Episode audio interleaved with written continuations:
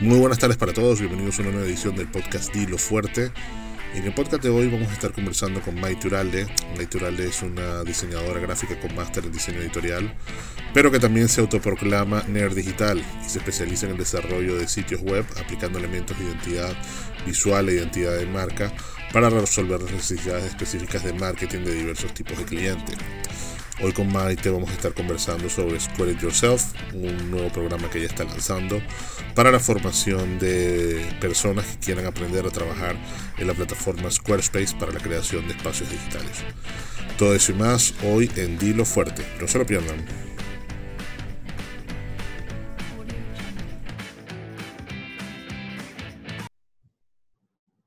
Maite, estamos al aire. El micrófono tan fashion se parece a Arturito. Ajá, es como un Arturito, pero más chiquito. En serio. Cuéntame una cosa, ¿cuál es ese? Tú sabes que yo empecé con el podcast hace poco y realmente no tengo como que muchos, muchos gadgets así de, que, hagan mejor la producción de audio y de video. ¿Tú qué crees que son así los, los, lo básico que tú deberías tener para que tu producción se oiga bien? Si vas a hacer podcast de audio te va a dar risa la respuesta. Lo que necesitas tener es un walking closet. ¿En serio? Sí. Aislarse. Sí, o sea, porque el walking closet igual también puedes replicar como ese cuarto en un baño, pero la idea del walking closet es que hay tanta ropa, hay tanta tela que absorbe muy bien el sonido y con un micrófono cualquiera, si sea un micrófono de el cable que te trae el teléfono, la calidad del audio se va a escuchar súper bien porque vas a tener cero eco. Entonces, no es tanto el equipo, sino más bien el entorno. Ahora, pues claro, obviamente mejores micrófonos harán que la calidad de la voz sea muchísimo mejor, pero tampoco es como que, o sea, yo considero, por ejemplo, en podcast, que además escucho muchos podcasts, que hay veces que el audio del dueño del podcast es tan bueno, pero el del invitado es tan malo, que ese choque de voces también como que corta un poco la nota, pues por llamarlo de alguna manera. Entonces, más que nada, por ejemplo, no sé, pedirle también al invitado como que, oye, si tienes un walking closet puedes hacer la entrevista adentro, obviamente si no van a grabar video porque si no se vería toda la ropa atrás. Pero sí, ese truquito del audio en el walking closet, pruébalo ya. O sea, tú haces la prueba, te metes en el closet, grabas un pedacito, lo grabas afuera también y escuchas la diferencia. Es muy grande. Voy a, voy a probarlo para la próxima grabación, a ver qué tal va. Pero tiene que ser la ropa, es la ropa del closet la que hace el efecto, o es el hecho de estar encerrado. El hecho de estar encerrado con bastante material de tela, o sea, que absorbe el sonido, igual la madera también del closet ayuda a absorber el sonido, versus otros espacios donde de repente el espacio es muy grande, el techo es muy alto, los muebles son, no sé, de plástico, qué sé yo, que hace que rebote mucho más el sonido y aunque quizás no se escuche mal, se pudiera escuchar muchísimo más nítido si nos metemos en el closet a grabar. Ah, mira tú. Próximo podcast lo voy a grabar desde el closet. A ver te Yo tengo, no, tengo buenos closets para eso, gracias a Dios. Tengo unos, ah, bueno. Tengo unos closets, este apartamento vino con, tiene tres closets que son grandes y bueno, yo vivo solo y hay uno que es como el depósito, que es así donde meto las cosas este, que no uso durante todo el año, y, pero ahí, puedo meter hasta un escritorio pequeñito y tener ahí mi mini, podcast. lo, voy a intentar para el próximo. Pruébale, pruébale para que veas la diferencia en el audio. Que creo que el próximo va a ser otra vez otro podcast con Virginia porque el coronavirus está atacando. Que no para. Sí, sí, sí. No, y además que en España ahora justamente los volvieron a encerrar, o sea que... En estos días hablé con ella para preguntarle y está obstinada de, de cómo está manejando la crisis, de, de, que se están tomando puras consideraciones políticas y ninguna consideración sanitaria y que, sí. que bueno, que es un desastre. Sí. sí, el desmadre en verano también allá, o sea, como que todo el mundo así como que pasamos de estar súper mega encerrados a ellos estar súper mega libres hasta de, bueno, si no quieren no usen la mascarilla, no es obligatorio porque atenta contra sus libertades y sus derechos. Y bueno, al final pues ya vemos todos los resultados, pero como para el español también es tan importante el tema del verano, pienso que fue una decisión política el hecho de sacarlos a la calle así para que, disfrutaran del verano. No, y que viven de ellos, o sea, gran parte de la economía es turismo, es hostelería, es playa. Sí, sí. Entonces, cerrarlo así todo es fuerte.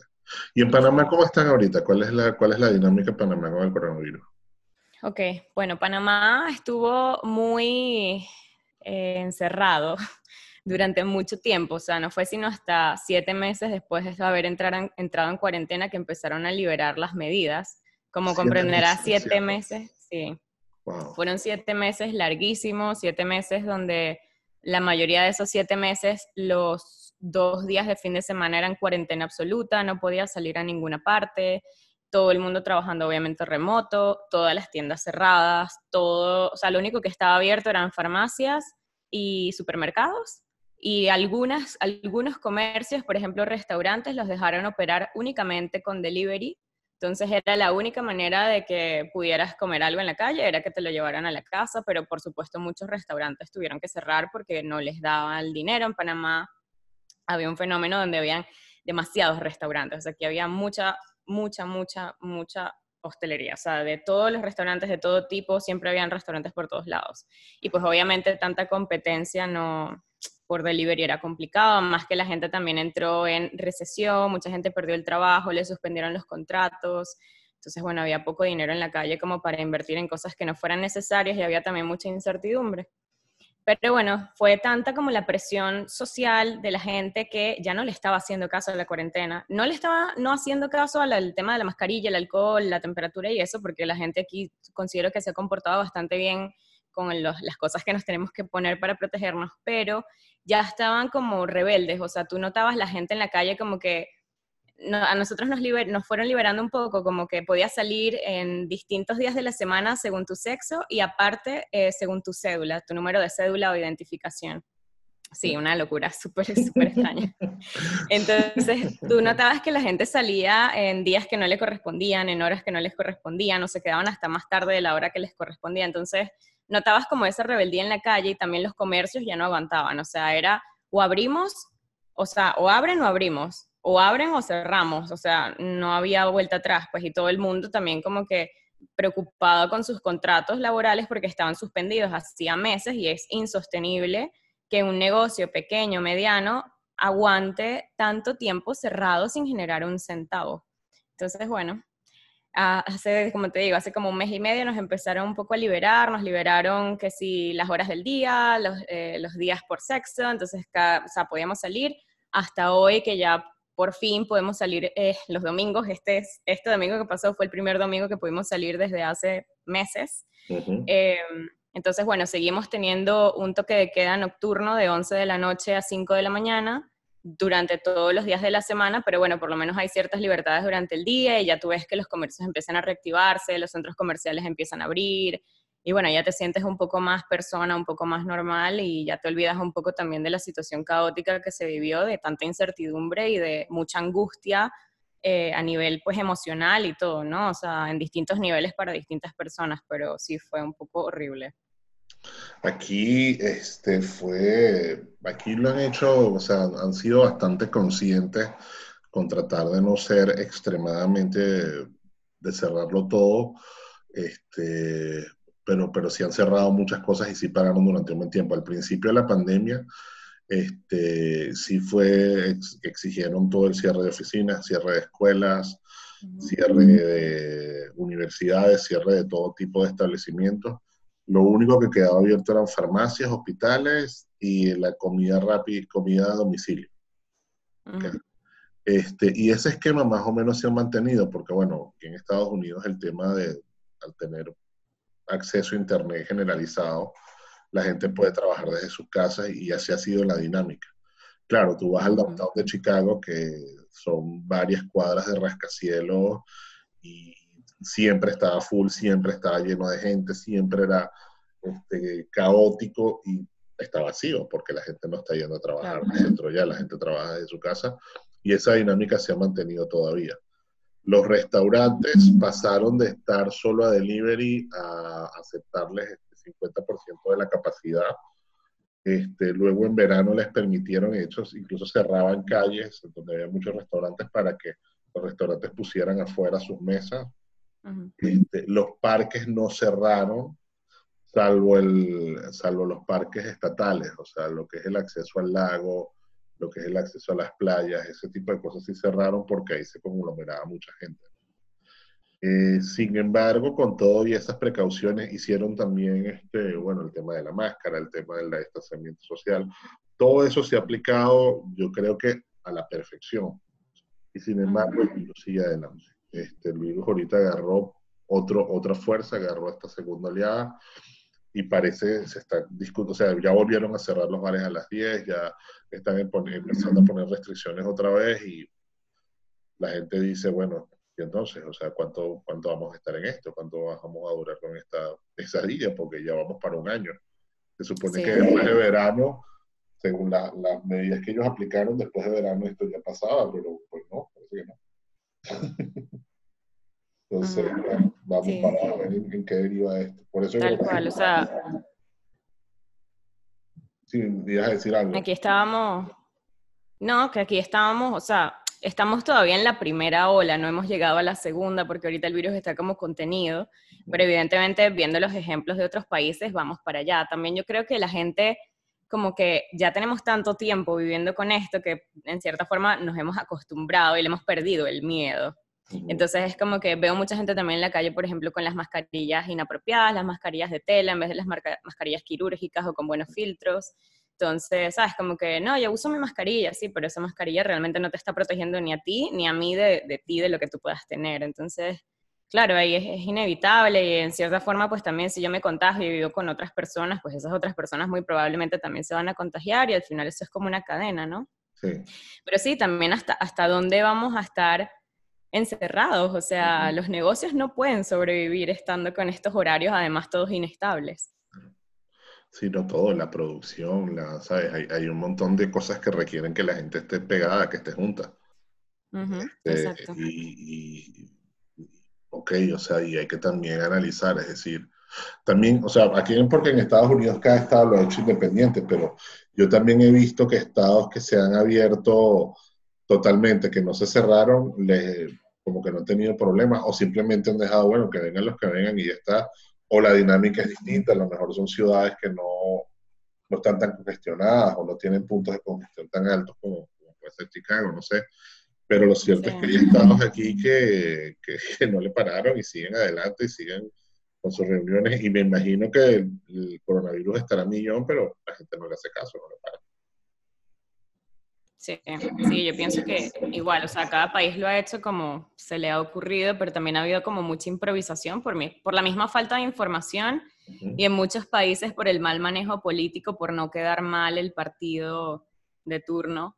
Este, sí, porque al final es como que, bueno, todo lo malo que pueda suceder durante esta época se le van a atribuir al partido de turno. Claro, claro. Y ha, y ha sido un año electoral, aquí en Estados Unidos, que es año electoral, ese ha sido el tema central. Mm. En fin, mira, me estabas diciendo que estás escuchando varios podcasts. ¿Qué podcasts estás escuchando que sean así chéveres?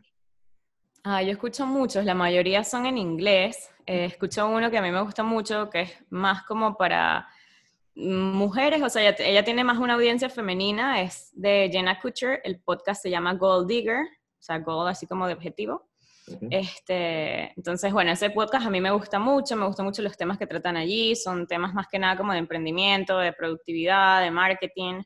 Em, también, hay otros podcasts que me gustan un montón, por ejemplo, Desde el avión de Michelle Poller y Adam, que ella es la de Hello Fears, ellos tratan ahí, son como yo le digo que es como espiar la conversación de alguien en un avión, o sea, o alguien que está sentado cerca de ti, tú estás escuchando lo que ellos están hablando. Entonces son temas así como cotidianos, no es tanto así como de negocio, sino es más como planteamientos de la vida, pues, que ellos discuten allí como pareja que son.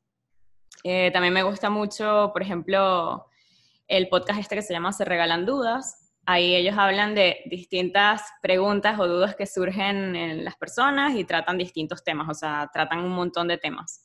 Eh, así que bueno, esto también está chévere, me gustan los podcasts que son así como súper como que conversacionales, ¿no? Donde la conversación se lleva como súper entretenida y con temas también interesantes o invitados interesantes. ¿Te dio chance de escuchar ese podcast que te mandé del, del, del piloto de la Armada? De sí. sí, sí, sí sí lo escuché, o sea, es muy loco lo que, lo que él estaba contando, pues, de la experiencia que vivieron durante ese operativo, que al final ellos al principio como que no sabían si estaban, o sea, en un operativo real o no, o si esto era preparado o no, o si es que qué era, entonces, sabes, como que les tocó un poco descubrir por el camino.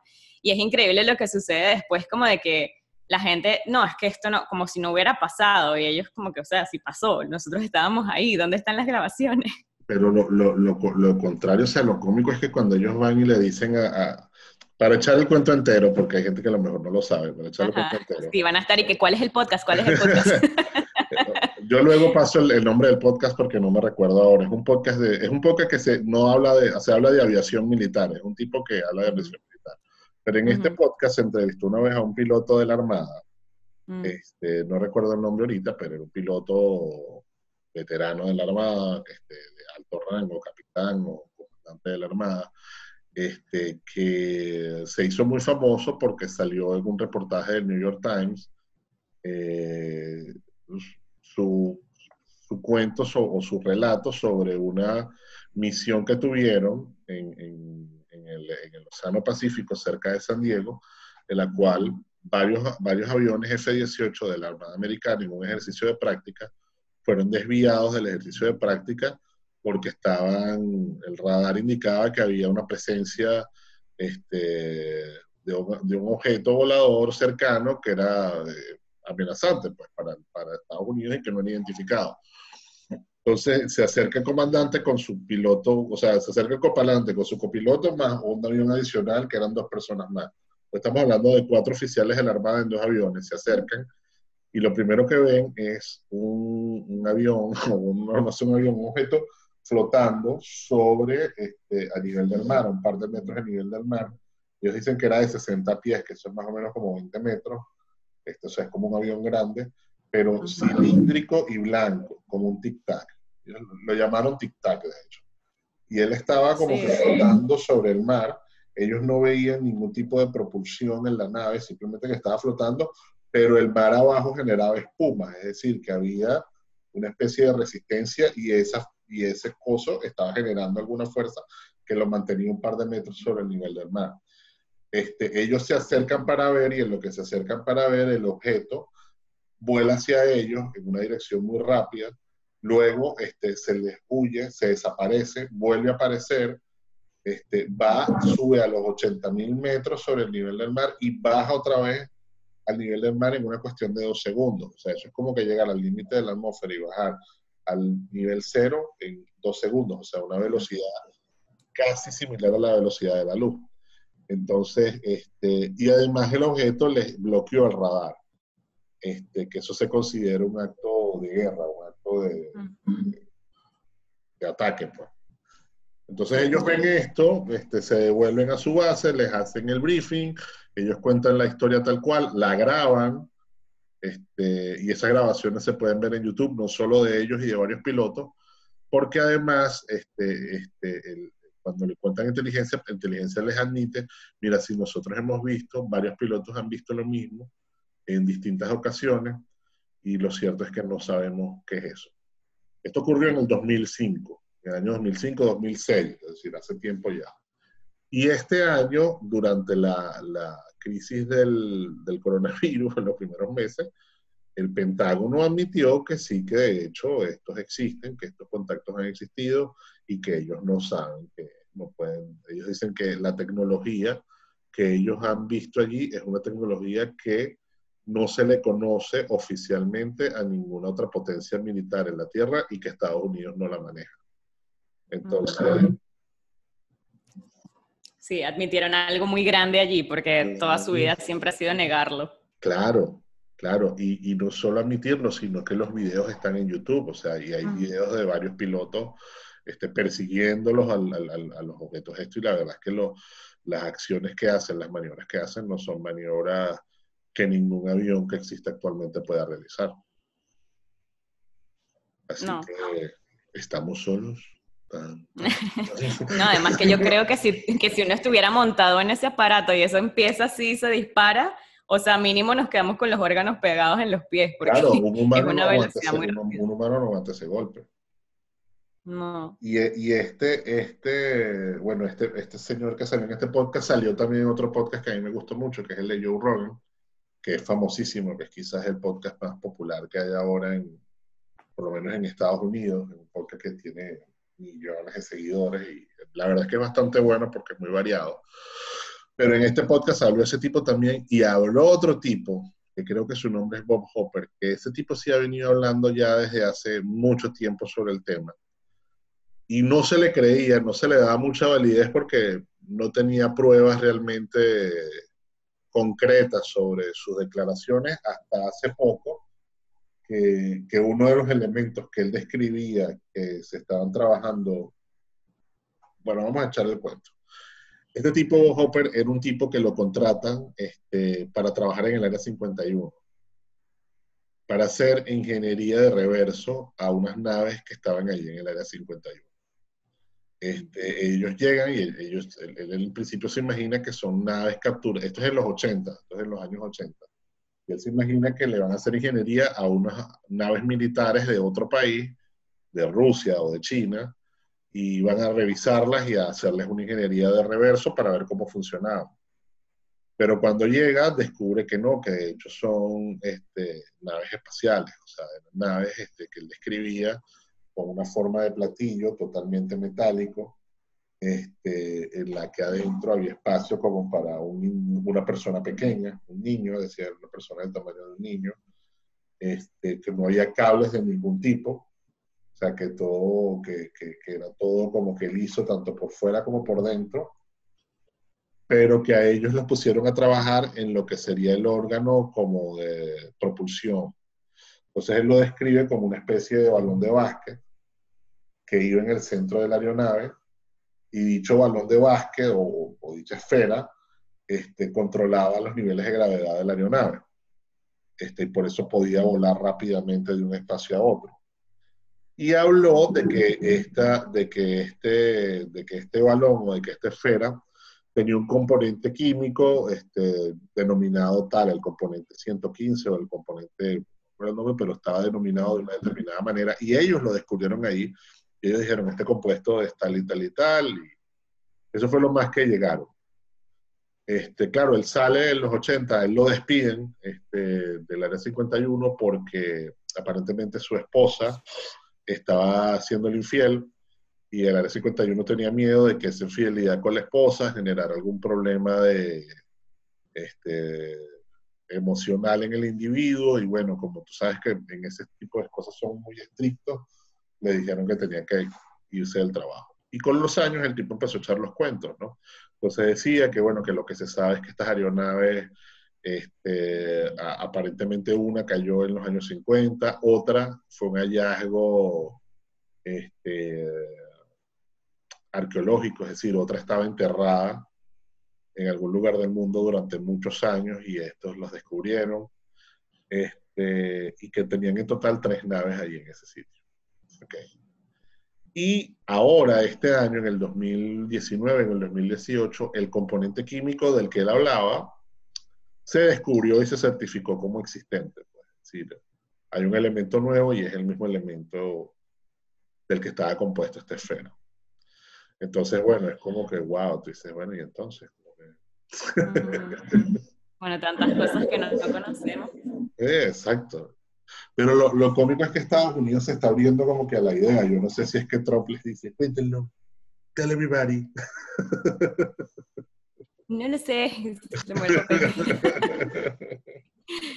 no sé, no sé. O sea, a ver, es que hasta dónde van a seguir con la mentira. Es como que todos sabemos que es eh, absolutamente incoherente que seamos las únicas personas en la faz del universo que casualmente existimos. O sea, no, tiene que haber otras criaturas, no sé cómo, no sé en qué formas ni nada, pero tampoco es como que es mucha coincidencia que en todos lados siempre sea la misma forma de platillo, de la misma manera, con la cosa metálica, con las luces por debajo, que se mueven de la misma manera, o sea, no sé, de algún lado tuvo que haber salido esa imagen. Igual la figurita esta de los hombrecitos verdes con la cabeza más grande, pero que son bien pequeños, o sea, no sé. Al final quizás hasta le hicieron un upgrade a sus naves espaciales y ahora tienen forma de, de tic-tac, de píldora. no sabemos. o sea, también puede ser que sean tecnologías de otros países, pero es como extraño, ¿no? O sea... Pero es como extraño que no, o sea, bueno, primero que la batidora adentro, no sé cómo un ser humano iba a estar allí, pero igual pudieran ser naves no pilotadas por alguien, sino pilotadas de forma remota. Pero no sé, o sea, es como que el mundo es muy pequeño como para que otro país, o sea, unas potencias no sepan que otros están usando esto, o sea, que no sean traqueables hasta ese punto. Es raro pensar que eso pueda ser así. No, y que desafíen normas de la física, ¿sabes? O sea, en temas de velocidad, de trayectoria, de... Eso, eso es lo que lo hace como que, o sea, ¿cómo, ¿cómo, es que un país puede estar 200 años más este, desarrollado que otro? Sí. Pero bueno, cual, porque además esa tecnología se pudiera usar para otro tipo de cosas más normales, ¿no? O sea, tuvieras como que un país está súper avanzado tecnológicamente con distintas cosas, qué sé yo, el metro de súper mega velocidad que llegas de un punto a otro en cinco segundos, o no sé. Y ya después la empiezas a extrapolar hacia las naves espaciales, pero no sé, quizás, o sea, es eso, se están abriendo más a la idea porque cada vez es más evidente y como hay redes sociales, los medios de comunicación también están allí al pendiente siempre de todo lo que está sucediendo no puedes callar al todo el mundo que está grabando un evento y decir, es que eso no es cierto, eso no, eso no pasó. O sea, ¿cómo me vas a decir que no pasó si 5.000 personas lo vieron en una ciudad? Sí, no, y, además que han habido eventos que son muy, muy, muy inexplicables, ¿no? O sea, pues, nos podemos hablar de ello, bueno, podemos pasar horas, pero dígame el fenómeno este que, ocurrió en Phoenix, que aparecieron una especie de 25 luces volando al unísono. Mm. Ah, o sea, en fin, Los campos estos de los cultivos que dejaban como estas formas geométricas inexplicablemente hechas, como muy perfectas, de un segundo al otro, este, las líneas de Nazca para irnos a algo más antiguo, igual las, los mismos dibujos este, así tipo de los egipcios, o sea, cosas muy, muy, muy antiguas, de civilizaciones antiguas, donde dibujaban estos platillos y estas personas, estas entidades a las que ellos adoraban y como que con los que tenían conexión. Entonces, no sé, de que vuelan, vuelan. Sí, hay que ver. Ahora lo que, lo que yo digo es por qué no vinieron más. sí, por favor, terminen de llegar. terminen de llegar y, denme una espera de esas para ponérsela a mi carro. a ver si vuela más rápido a través del tráfico es muy, es muy, es muy, eh, sí, o sea, es evidente que hay cosas allí que, que tienen que explicarnos o que se explicarán en algún momento. Sí, me imagino. Yo espero, espero estar viva en el momento que ah, esa cosa suceda. y yo, yo, quiero que sea un evento así en plan que todo el mundo lo vea al mismo tiempo, pues que sea una cosa así, que todo el mundo, ¡guau!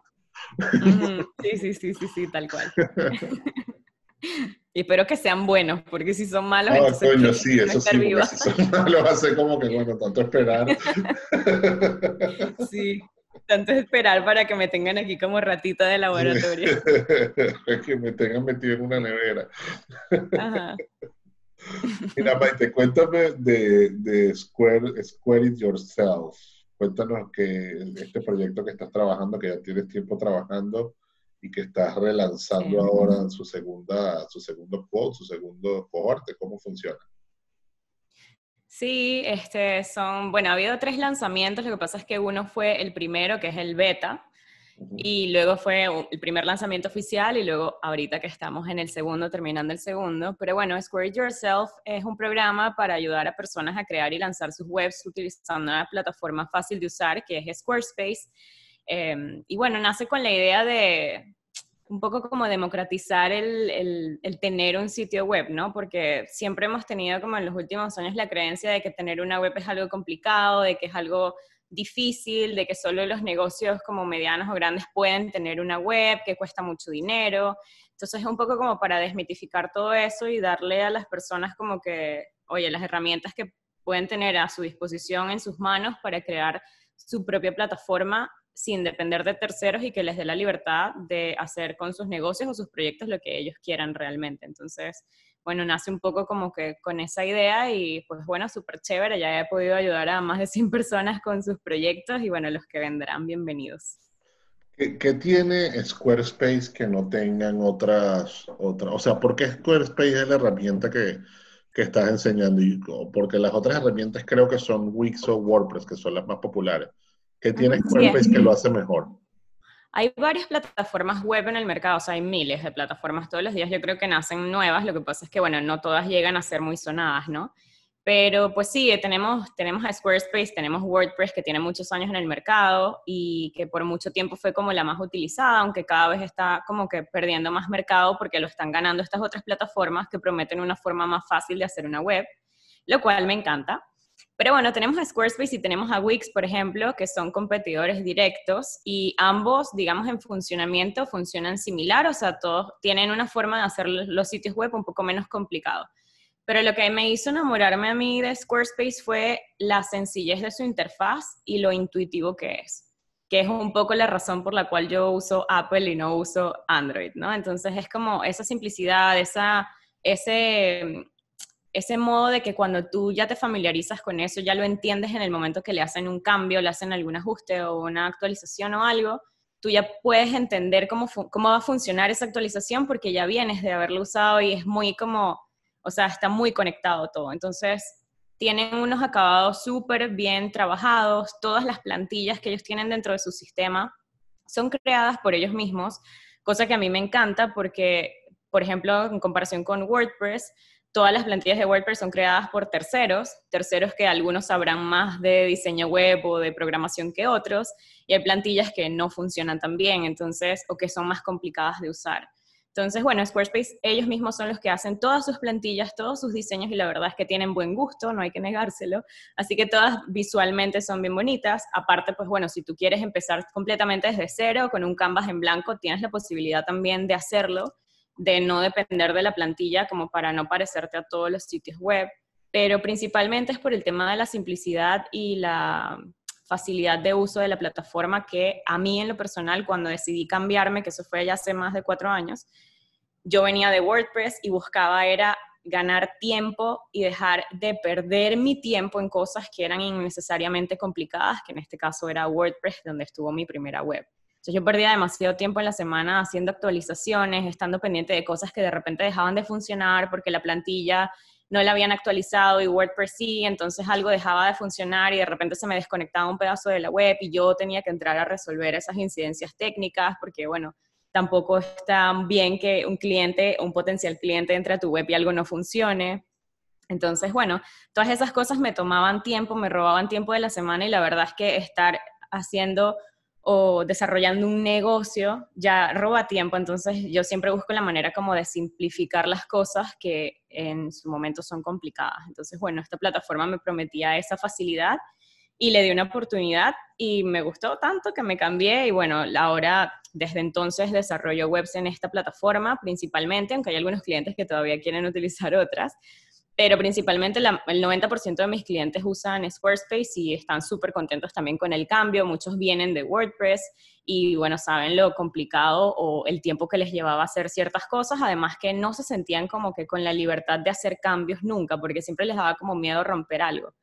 Entonces, bueno, esta plataforma es mucho más sencilla de actualizar y de mantener y de, de hacerla evolucionar contigo y con tu negocio, tu proyecto. Y que ah, cuando, cuando tú das estos cursos, que básicamente yo llego y soy un nuevo estudiante y quiero aprender porque quiero hacer mi página web para mi negocio, este, ¿qué me enseñas tú en el curso? ¿Qué, qué se enseña allí? Ok, son nueve módulos en total partimos del módulo 1 y 2, que son las bases para desarrollar un sitio web. O sea, mucha gente cree que armar un sitio web es meterse de una vez en la plataforma, cual sea que sea, y empezar a construir y hacer la web. Y la verdad es que hay que echar un poco para atrás y rebobinar y realmente analizar cuál es el proyecto que vas a hacer, plantearte objetivos, definir cuáles van a ser tus contenidos, desarrollarlos, desarrollar también tu identidad visual como marca, en mayor o menor medida, ¿no? O sea, hay alumnos míos que tienen la identidad sumamente desarrollada y otros que tienen una identidad mínima viable como para poder desarrollar su web sin que se vea como un disparate entre su cuenta de Instagram, por ejemplo, y su web, o sea, que esté todo visualmente conectado. Y bueno, luego los últimos módulos ya son, bueno, metiéndonos en Squarespace, enseñándote cómo traducir todo esto que aprendiste en el módulo 1 y 2 en lo que sería crear tu página web, luego, pues, por ejemplo, meterle un blog o armar tu podcast dentro de Squarespace, este, meterle marketing, temas de estrategias con marketing, de SEO, de temas legales también que hay que tener en cuenta, que mucha gente ni, ni tiene idea que eso tiene que existir dentro de tu web. Y pues finalmente el lanzamiento para que puedas ponerla al aire, que personas puedan entonces llegar y visitar tu sitio web. Además, pues bueno, siempre tenemos masterclass de personas externas invitadas que complementan la idea de tener un negocio digital o un proyecto digital, porque la web es parte como del ecosistema de todo lo que es un negocio digital, ¿no? Entonces, bueno, necesitamos otras herramientas también para poder llevar tráfico a la web o trabajar, por ejemplo, en impulsar una estrategia de ventas a través de Facebook Ads o, pues bueno, distintas herramientas de marketing como que puedan complementar el hecho de tener tu página web y tu proyecto al aire. Tú me estabas comentando que, que, la mayor parte de, de tus clientes y de tus alumnos son gente que es de habla hispana, de todo el, de todo el continente, pero de habla hispana. ¿Qué está buscando la gente de habla hispana aprender? Es decir, ¿qué quieren hacer con su página web? La mayoría tienen un, negocio o eh, quieren desarrollar su negocio, o sea, quieren empezar a trabajar en su negocio, en su idea de negocio, ¿no? Entonces, bueno, están buscando armar su casita digital, su carta de presentación digital, porque saben que no pueden depender de las redes sociales para ejecutar ese negocio o pues quieren simplemente dejar de estar dependiendo 100% de las redes sociales para conseguir clientes, ¿no? Entonces yo siempre les digo, y bueno, justamente hace poco estaba haciendo un live para hablar de esto, ¿no? donde les decía como que, bueno, ¿qué pasa si Mark Zuckerberg un día se levanta y dice, ¿saben qué? Le voy a bajar el volumen al, algoritmo de Instagram y ahora nuestras publicaciones no llegan a nuestras comunidades, que fue lo que pasó con los fanpage de Facebook, que tenían muchísima gente y de repente pasaron de llegar, o sea, de tener un alcance del 30, 50% a tener un alcance del 2% o menos.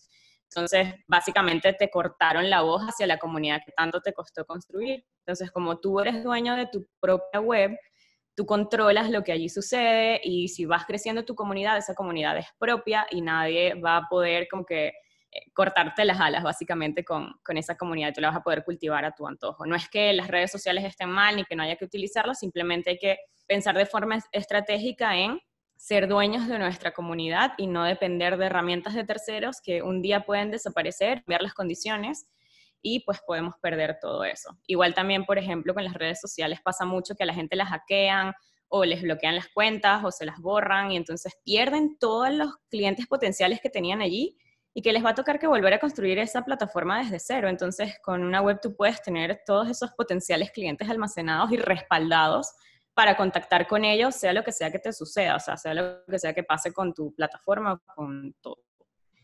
Entonces, creo que la gente está en eso, buscando digitalizarse y más aún, se ha venido como en auge después de que comenzó la pandemia, porque la gente entendió que no pueden depender tampoco de, la interacción física para contactar con alguien, sino que bueno, necesitan esta, interacción digital, llegar a más personas, también en países este, distintos, ¿no? Por ejemplo, Panamá, muchas personas se proyectan hacia afuera porque Panamá es un país pequeño.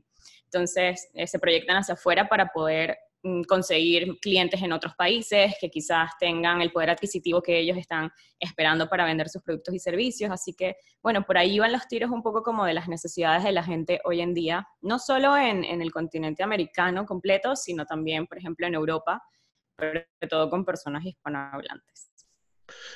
Squarespace, ¿qué tipo de, herramientas te ofrece para el manejo de base de datos? Que comentaste ahorita de mantener esos datos allí permanentemente. ¿Para el manejo de qué? ¿Que se cortó un poquito? Sí, el manejo de bases de datos. O sea, cómo, cómo o sea, Squarespace te, permite almacenar este, los contactos que llegan, las personas que te entran. ¿Tienen alguna especie de herramienta que te permita manejar base de datos para tú luego hacer CRM con ellos? Sí, tú allí, o sea, lo que necesitas es tener un sistema de email marketing con el que puedas almacenar esos contactos principalmente. O un CRM, dependiendo de cómo vaya a ser tu estrategia de ventas. Pero lo más común es un sistema de email marketing. Squarespace tiene su propia plataforma de email marketing, aunque hay otras plataformas externas que también son como que mucho más robustas, tienen muchas más herramientas que nos van a poder permitir como que crecer un poquito más con esa misma herramienta sin tener que cambiarnos a otra.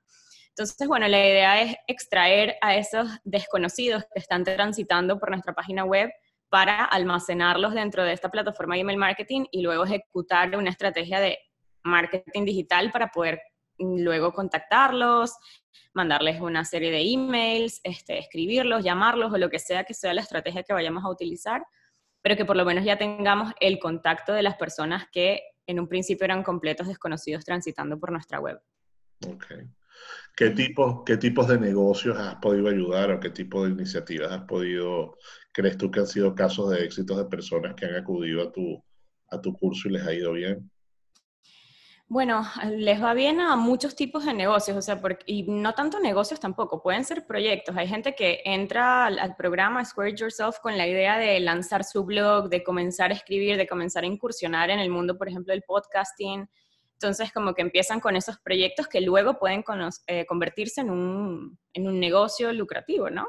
Igual está el tema de negocios como tal, que ya están establecidos, marcas establecidas que, por ejemplo, vendían productos físicos o productos digitales, personas que vendían servicios, que ahora se digitalizaron y entonces ahora quieren, por ejemplo, ofrecer productos digitales como cursos en línea, guías, eh, libros de trabajo, etcétera, cosas que puedan, eh, donde ellos puedan plasmar como que sus conocimientos para ayudar a más personas eh, con estos productos que ellos desarrollan.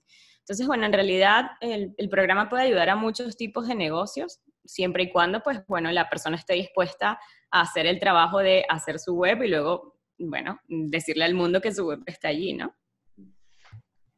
Eso, eso es importante, o sea, yo, pienso que más allá del el, hecho de, o sea, construirla ya es un trabajo, hacerla es un trabajo, hacerla bien es un trabajón. Este, y ya después que lo hiciste, publicarlo es lo más complicado. Este, sí. sobre todo ahorita que están cambiando tanto las reglas de difusión. Este, ¿cómo, ¿Cómo orientas tú a la gente en el tema de hacer conocer su web? Para mí un, un, elemento así como súper chévere para dar a conocer un proyecto, bien sea que van a servicios, productos o lo que sea, es alguna forma de contenido interno dentro de la web, por ejemplo, un blog o un podcast. ¿Por qué? Porque la gente siempre tiene más, o sea, más razones por las cuales volver, ¿no? O sea, tú sacas un artículo semanal o dos artículos a la semana y la gente siempre va a tener contenido con el cual volver. Por supuesto, le vamos a tener que, por ejemplo, decir a nuestra comunidad en redes, para los que tengan comunidad en redes, pues que tienen más contenido nuevo en la web. Y eso nos da la posibilidad de que estas personas al final terminen en nuestra base de datos externa, ¿no? Donde ya nosotros somos dueños de esos contactos y de esa comunidad que está allí, no dependemos entonces de esa red social.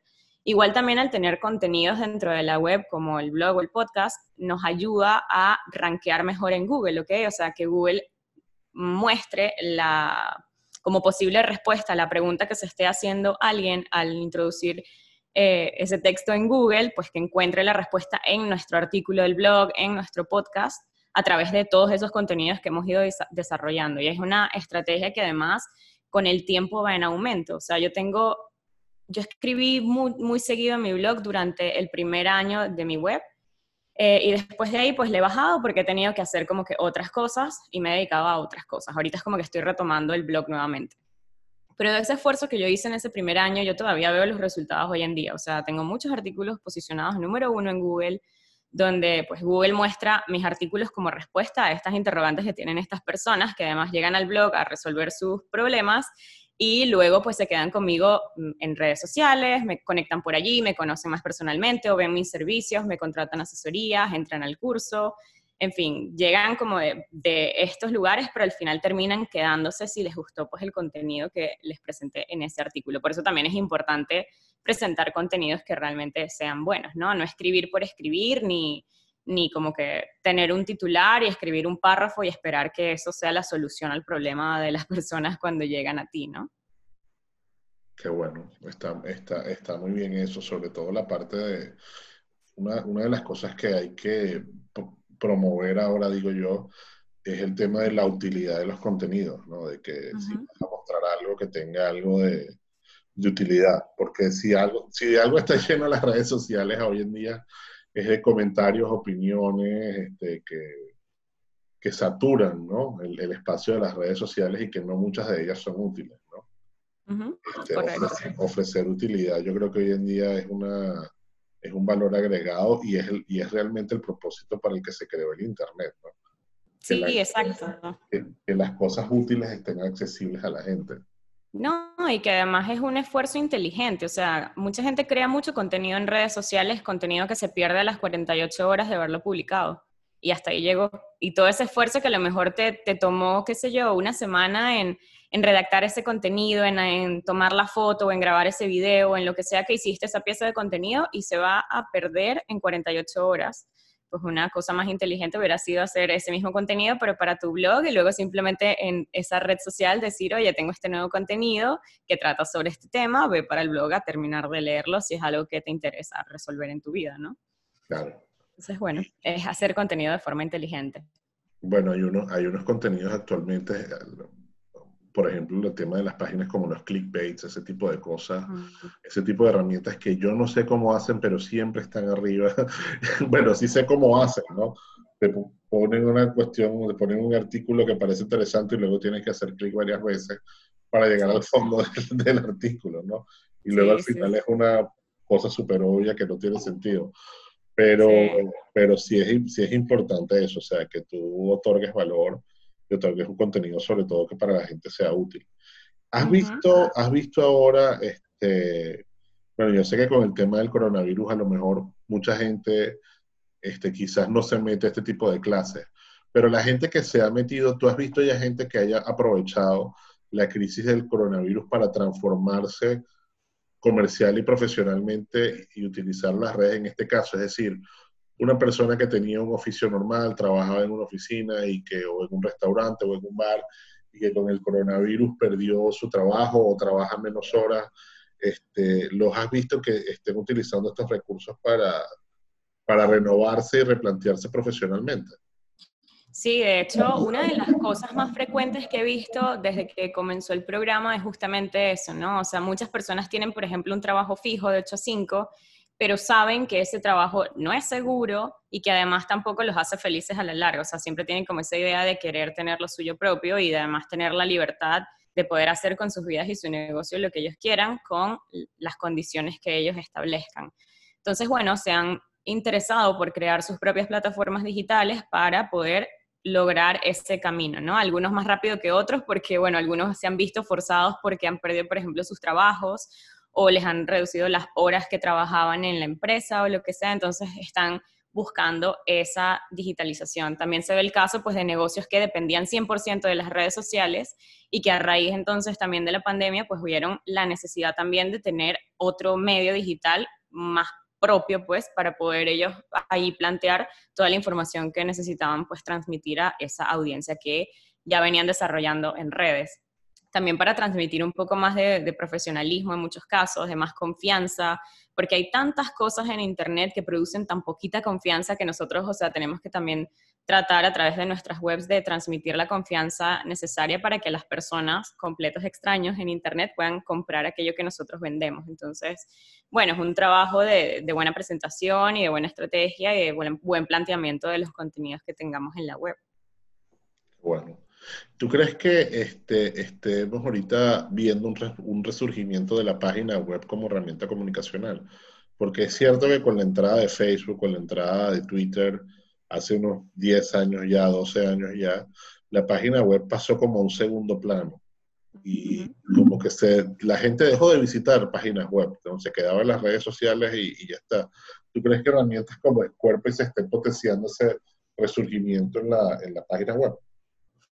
Sí, es que además, o sea, la gente se ha dado cuenta, ya que tenemos más de 10 años en redes sociales, la gente se ha dado cuenta que no pueden depender solamente de las redes sociales porque hemos visto a lo largo de todo este tiempo que llevamos en esto todos los cambios que han venido sucediendo dentro de las redes y que en cualquier momento su negocio podría desaparecer porque la red social desaparezca o se transforme.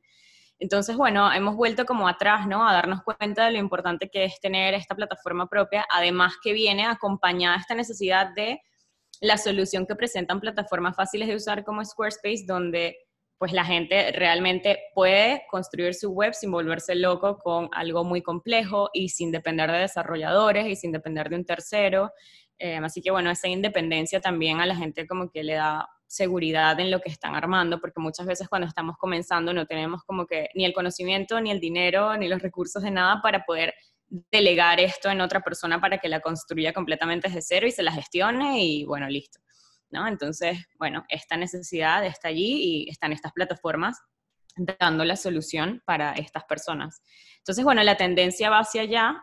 Eh, WordPress todavía tiene mucho mercado, o sea, son la plataforma más grande, pero poco a poco van perdiendo terreno con estas otras plataformas que lo hacen mucho más sencillo. Entonces, bueno, como te digo, a lo largo de los años hemos visto que sí, la gente se metía solamente en redes sociales y ahora entonces mm, entienden que también tienen que tener una solución digital, porque además eh, produce mucha desconfianza cuando nosotros vemos un negocio que nos tropezamos, por ejemplo, en Facebook o en Instagram, lo buscamos en Google y no aparece. O sea, automáticamente nuestro cerebro dice, ¿esto realmente existe o será una estafa? Eh, no sé si confiar en ellos, no sé si darles mi dinero. Entonces, la gente, aunque esté en las redes sociales, siempre le consulta a Google todo, o sea, siempre van a Google y preguntan cosas o buscan establecimientos. Entonces, tenemos que estar ahí como respuesta a esa interrogante que las personas estén haciendo, para que no venga otro a responder por nosotros. Ok. ¿Y este, qué tiene que hacer la gente que quiera participar en tus cursos? ¿Cómo, cómo participamos en ellos? Ok, bueno, pues a ver, lo que tendrían que hacer es entrar en mi página web y pueden, por ejemplo, descargarse un recurso gratuito que se llama Los siete pasos para lanzar tu web. ¿Cuál es tu página web? Sí, maiteuralde.com. Pueden entrar allí, descargarse ese recurso. Esa guía lo que les va a dar es como un entendimiento de eh, hacia dónde tienen que comenzar con eh, la construcción de su sitio web para ver si realmente están preparados o no. Y yo siempre estoy avisando a los que están metidos dentro de mi comunidad cuando abre puertas el programa. Entonces, bueno, por ahí es como el mejor método de estar enterado cuando va a abrir próximamente. ¿Cuándo, ¿cuándo es la próxima apertura? Todavía no tengo la fecha exacta, pero va a ser a principios de 2021. Ok, o sea que ya estamos hablando de que la próxima corte es para principios de, o sea, ya un par de meses. Sí, más o menos como tres o cuatro meses puede ser. Eso le da a la gente el tiempo como para ir preparándose y haciendo todo este tipo de cosas que se requieren antes de empezar a hacer la web, ¿no?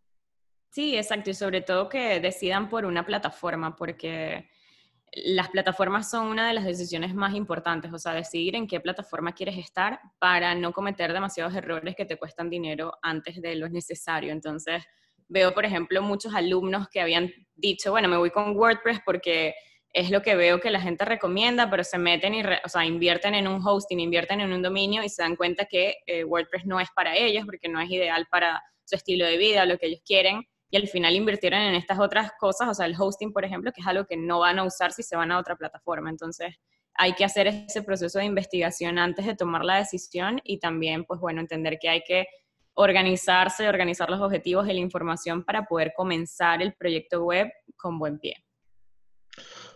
Bueno, Maite, pues muy bien. De verdad, muchas gracias por tu, por tu, por participar en mi, en mi humilde podcast y echarnos todos los cuentos de tu nuevo proyecto y de las clases de Squarespace. Este, ¿qué más, aparte, aparte de este tema específico de la, de la asesoría con la construcción de espacios digitales, qué otro tipo de servicio estás ofreciendo tú actualmente?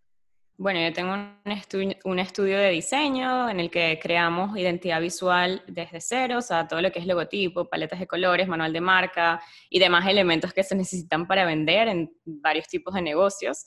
Y también desarrollamos páginas web desde cero en plataformas como Squarespace o, pues bueno, si el cliente quiere también podemos hacerlas en WordPress. Pero nada, nos especializamos en estos dos servicios, o sea, identidad visual y diseño web. Y también puedo asesorar a distintos emprendedores o proyectos en temas de marketing digital, en temas de desarrollo de sus marcas, de identidad o de eh, diseño web. También a través de esas ah, asesorías yo hago auditorías de sus marcas o de sus sitios web para darles recomendaciones de cómo pueden mejorar el entorno que tienen, ¿no? Para que, pues bueno, ellos mismos puedan implementarlo y ver los cambios. Oh, fenomenal, voy a tener que contratarte para que me hagas una auditoría en mi página. cuando quieras, cuando quieras, la información igual está toda en mi página web. fenomenal. Bueno, Maite, un millón de gracias por, por, participar hoy en el podcast. Este, ya estamos llegando a la horita. Este, Estaremos, bueno, siempre en contacto, siempre un gusto tenerte aquí. Vamos a ver si más adelante, cuando vuelvas a lanzar el, cuando sea ya el momento de lanzar el el próximo curso nos sentamos y volvemos a hablar de nuevo, ¿ok? Claro que sí. cuidado, cuidado con los zombies y los extraterrestres y, todas esas cosas. Sí, sí, tengo miedo, tengo miedo porque tengo un balcón con una vista así hacia el cielo y tengo miedo, me puede salir uno por ahí. el canal ahí, imagínate que los malicianos digan, el canal es nuestro. Ajá, y se posen sobre el canal y ajá. Invadan Panamá por ser un sitio estratégico. Dale, Maite, pues un millón de gracias y un millón de gracias a todos por estar allí pendiente y nos vemos en el, la próxima edición de Dilo Fuerte. Buenas tardes a todos. Chao. Chao.